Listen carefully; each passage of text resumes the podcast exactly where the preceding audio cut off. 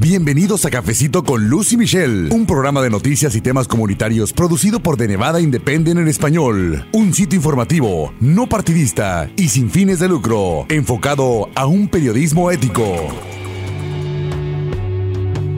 Gracias por tomarse este cafecito informativo con Lucy Michelle. ¿Cómo están? Les saluda Luz Gray. Yo soy editora asociada con este medio de comunicación que está basado en Las Vegas, Nevada. Y bueno, también tenemos un equipo en el norte del estado de Plata. Este es su podcast Cafecito con Lucy Michelle. Llegamos ya al episodio 82 y le damos las gracias de verdad porque nosotros vamos siguiendo adelante con su apoyo por personas que nos escuchan como usted, que cada semana nos hacen el gran favor de descargar los audios, escucharnos mientras van manejando, a lo mejor regresando del trabajo, en cualquiera de las actividades que usted realice y se tome el tiempo para escucharnos, informarse con nosotros, de verdad se lo agradecemos de todo corazón. Y también queremos aprovechar para mandar un saludo muy grande a quienes nos escuchan fuera del estado de Plata, fuera de los Estados Unidos. Bienvenidos a este podcast que está dedicado a la comunidad hispanoparlante de los Estados Unidos y también en cualquier parte del mundo. En este episodio, mi colega reportera Michelle Rindels y una servidora Luz Gray, pues abordamos un tema que escribió mi colega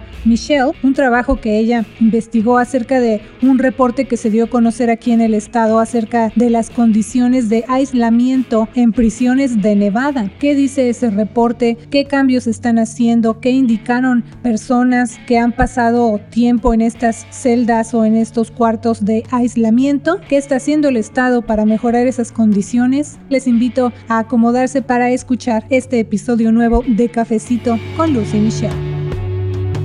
¿Qué tal Michelle? Saludos. Hola Luz. Ah, me da mucho gusto presentar información en español, sobre todo acerca de temas de interés para nuestra comunidad y sus familias. En el caso de hoy, como dijiste, vamos a dar detalles acerca de la controversia detrás de las condiciones que enfrentan los reos cuando se les en celdas de aislamiento.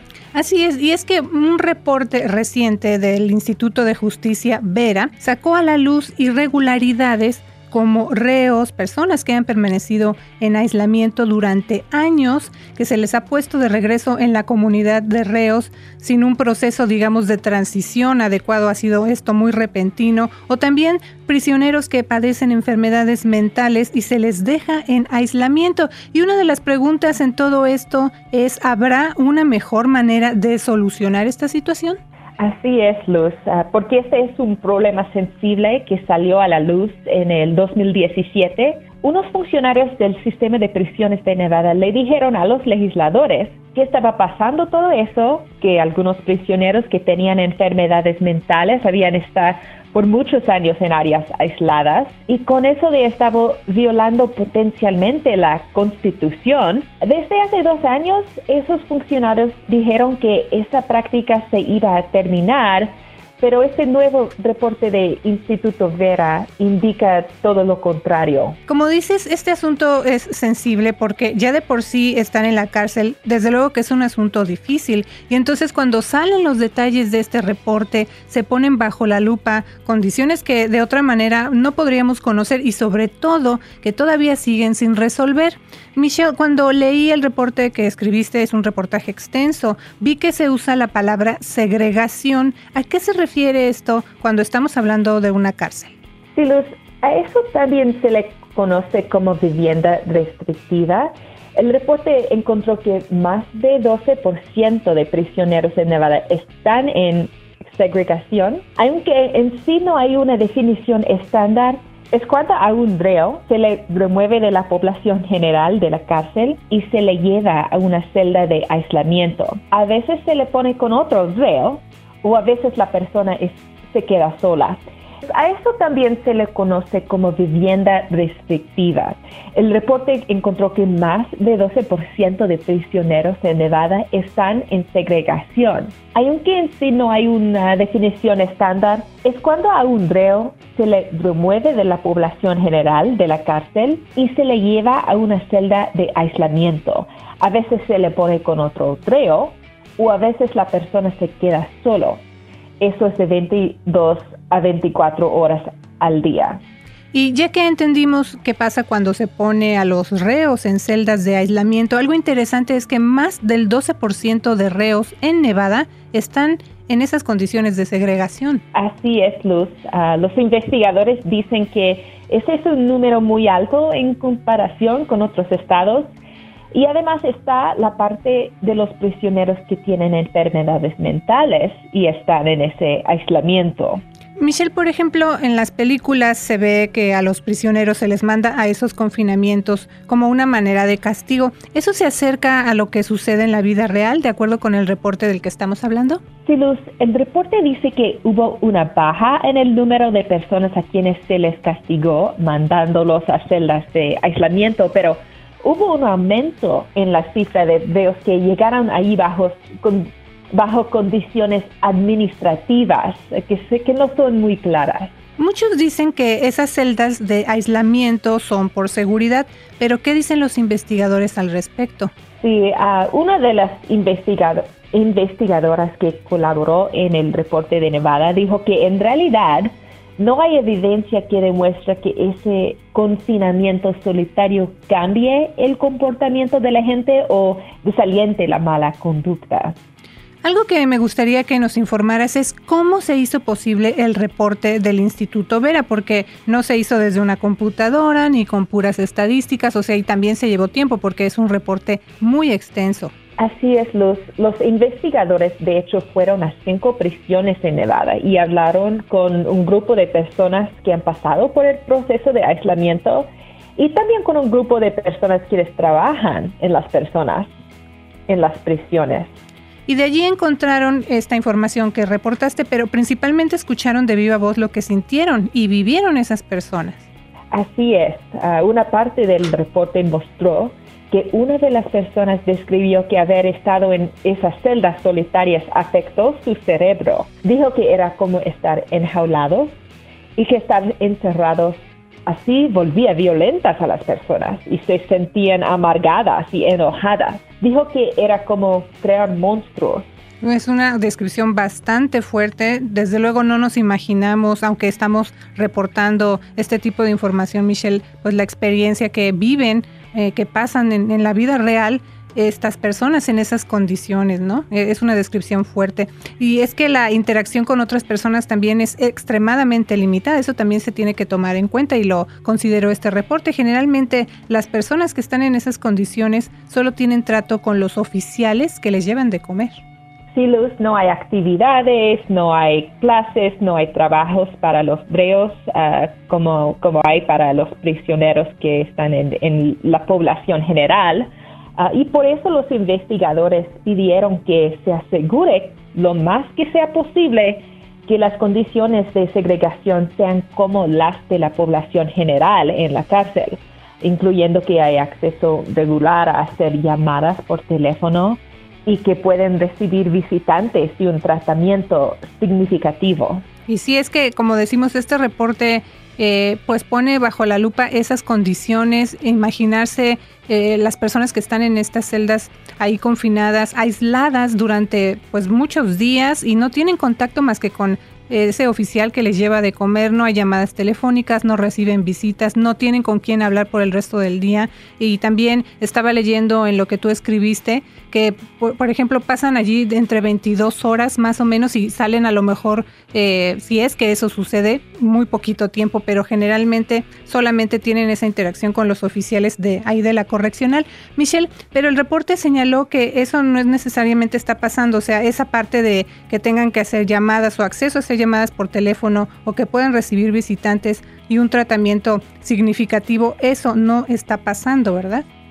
Sí, los, los investigadores ah, recomiendan que las personas tienen contacto con sus seres queridos ah, para mantener relaciones y para, para mantener un, un mente sana, ah, pero es común que los reos pierden esos privilegios de llamar a sus seres queridos. Los privilegios para recibir visitas o hacer llamadas fueron revocados en 1.700 ocasiones en los primeros 3, 4 meses de 2017 y es, ah, hay, hay, más de 13 mil personas en las prisiones. Entonces es, un, es una tasa bien alta. Definitivamente. ¿Y qué más encontró el reporte? Porque ya mencionamos que fue bastante, es bastante extenso, Michelle. Um, algo que sobresalió es que muchas personas que van a tener una audiencia disciplinaria se les pone en segregación, pero esa audiencia nunca llega o pasan hasta más de 45 días para que terminan. Entonces la gente está esperando por, por semanas ah, para tener una audiencia para decidir si la persona debe quedarse en la segregación. Entonces mucho tiempo en espero um, y cada día es, muy larga cuando estés en, en la segregación. Y otra cosa que también está pasando es que por falta de camas en el área de población general, muchas personas que ya no deben estar en segregación uh, y eso, esa decisión ha sido uh, es hecho, uh, de hecho se tienen que quedar esperando ahí por semanas o hasta meses antes de que se les transfiera. Entonces se tienen que quedar esperando hasta meses, hasta antes de que se les llegue a transferir. También reportaste, Michelle, que este informe encontró que a muchas de las personas que han pasado tiempo aisladas en la prisión se les lleva de manera repentina de regreso a la población general. Eso lo mencioné también al inicio del programa, pero si quieres darnos un poco más de detalles acerca de esa parte. Sí, el reporte del Instituto Vera indicó que en el tercer cuatrimestre de 2017 más de 15% de las personas que salieron en libertad provenían directamente de segregación o habían estado ahí en, un periodo de, de 30 días. Ah, y es difícil porque la gente necesita practicar sus, ah, sus actividades sociales y, aprender cómo, cómo interactuar en una manera, manera sana con otras personas y cuando están aislados por cuánto tiempo no están desarrollando ah, esas habilidades. Ah, entonces los investigadores recomiendan que las personas practiquen esas ah, habilidades en la cárcel antes de que, salgan. De hecho, sí, la simple interacción con otras personas, platicar con alguien, ver a alguien que ahora sí que les dé la luz del día y estar también su cuerpo en movimiento, porque nos imaginamos estar dentro de esas celdas de aislamiento, confinados en ese cuarto eh, pues sin tener contacto con nadie, sin poderse mover, digamos, más libremente y, y, simplemente ver a otros seres humanos, Michelle. Así que esa parte también es muy difícil. Y otra parte sensible, y nos quedan un par de minutos en este segmento, Michelle, es que el reporte resalta las condiciones de salud mental. Esa es otra parte muy importante, no solo para las personas que ya padecen una enfermedad de ese tipo, no solo para quienes son llevados a las celdas de aislamiento, sino para los mismos oficiales de las prisiones. Sí, Luz, hay confusión administrativa porque hay récords incompletos de por qué hay personas que tienen enfermedades mentales y están en segregación. Además de que oficiales de las correccionales, incluyendo a los que trabajan en las unidades de salud mental, no reciben entrenamiento en cómo ayudar a la gente con problemas de salud mental. No están recibiendo entrenamiento ah, de cómo aconsejar a esas personas o, eh, cuáles de sus comportamientos son debido a su ah, enfermedad mental y cuáles son de, comportamiento malo. Entonces, ah, solo reciben entrenamiento en sus primeras semanas ah, antes de que tienen ese trabajo. Entonces no tienen entrenamiento extensivo. Esa formación para tratar con personas reos que, bueno, como mencionas, ya de por sí tienen esa conducta, por esa razón llegaron a la prisión, pero además se agrega ese componente de la enfermedad mental. Y también le quiero recordar que ya puede leer este reportaje del que le estamos hablando. Ella lo escribió mi colega Michelle Rindels, así que visite en internet de Nevada Independent en español. Y bueno, Michelle, estábamos platicando también acerca de estas condiciones, lo que está indicando el reporte de cómo es tan difícil que estos reos, eh, cuando son llevados a estas celdas de confinamiento, están aislados, es un cuarto, como lo describen, pues desde luego muy pequeño y solamente tienen contacto con el oficial que les lleva de comer. Pero me gustaría también que nos platicaras acerca de lo que pasa cuando ellos salen después de tantos días de estar aislados prácticamente del mundo y, y pues otra vez se les reinstala en, digamos, la población general ahí en la prisión. ¿Cuáles son las actividades recreativas o qué pasa con esa parte cuando salen de, esas celdas de confinamiento? Sí, Luz, uh, típicamente los reos que están en la población general tienen la oportunidad de ir al gimnasio o jugar deportes como béisbol y básquetbol. Uh, también pueden tomar clases y tomar uh, otros entrenamientos para, para ajustar más fácilmente al, a su libertad eh, afuera de la prisión. Pero la gente que están en aislamiento solo tienen unas pocas horas eh, cada, cada día o cada semana para salir de su celda eh, y a veces es como una hora y a veces es un e, en un compartimento muy pequeño y no está en, en, un campo de béisbol, no está en un gimnasio, es en es casi una jaula um, y, están solos en ese uh, compartimento. Uh, y es, es, muy difícil para ellos. A veces es en la noche um, y, a veces es hace mucho frío porque muchas de esas prisiones están en el norte de Nevada, cuando, er, donde es mucho más, hace mucho más frío que en el sur entonces es muy difícil. A veces los breos no quieren salir de su celda por una hora porque es en condiciones que no son buenas. Y los investigadores recomiendan que hay más oportunidades para, para que los breos hagan ejercicio en una manera significativa pueden ser saludables en, en, esas condiciones. Sí, es, es, interesante también esa parte que muestra el reporte, pero además de toda esta información que hemos estado compartiendo con nuestro auditorio aquí en la Campesina 96.7 FM, es que se encontró en este reporte algo interesante. Por ejemplo, y la pregunta es, desde el inicio del programa, pues, ¿qué se está haciendo al respecto para cambiar esa situación, especialmente si ya pasaron dos años y las mejoras son pocas, Michelle? Sí, los, los oficiales de Nevada dicen que aceptan las conclusiones del reporte y quieren reducir la tasa de en segregación. Ah, ellos invitaron a esos investigadores a ofrecer sus recomendaciones, pero no es fácil hacer cambios grandes como el reporte sugiere. Ah, la práctica de segregación es usado para mantener orden en una prisión que a veces es muy caótico. La técnica de segregación es rápido, es fácil, um, es una solución para comportamiento malo, pero a largo plazo uh, tiene consecuencias para los reos, para su comportamiento y para todos que están viviendo en la prisión y, la comunidad cuando los reos salgan de la prisión. Entonces, para evitar el uso de, segregación, tiene que hacer otras cosas para mantener orden y seguridad dentro de, la cárcel. Ah, tiene que resolver conflictos verbalmente. Ah, tiene que solucionar problemas a fondo y eso incluye tratamiento para enfermedades mentales. Y eso es una solución de largo plazo ah, y, dura mucho tiempo para ah, ayudar a esos reos con problemas muy profundas. Ah, entonces, segregación es, una solución de corto plazo y los prisiones necesitan tener un cambio de cultura acerca del uso de esa práctica.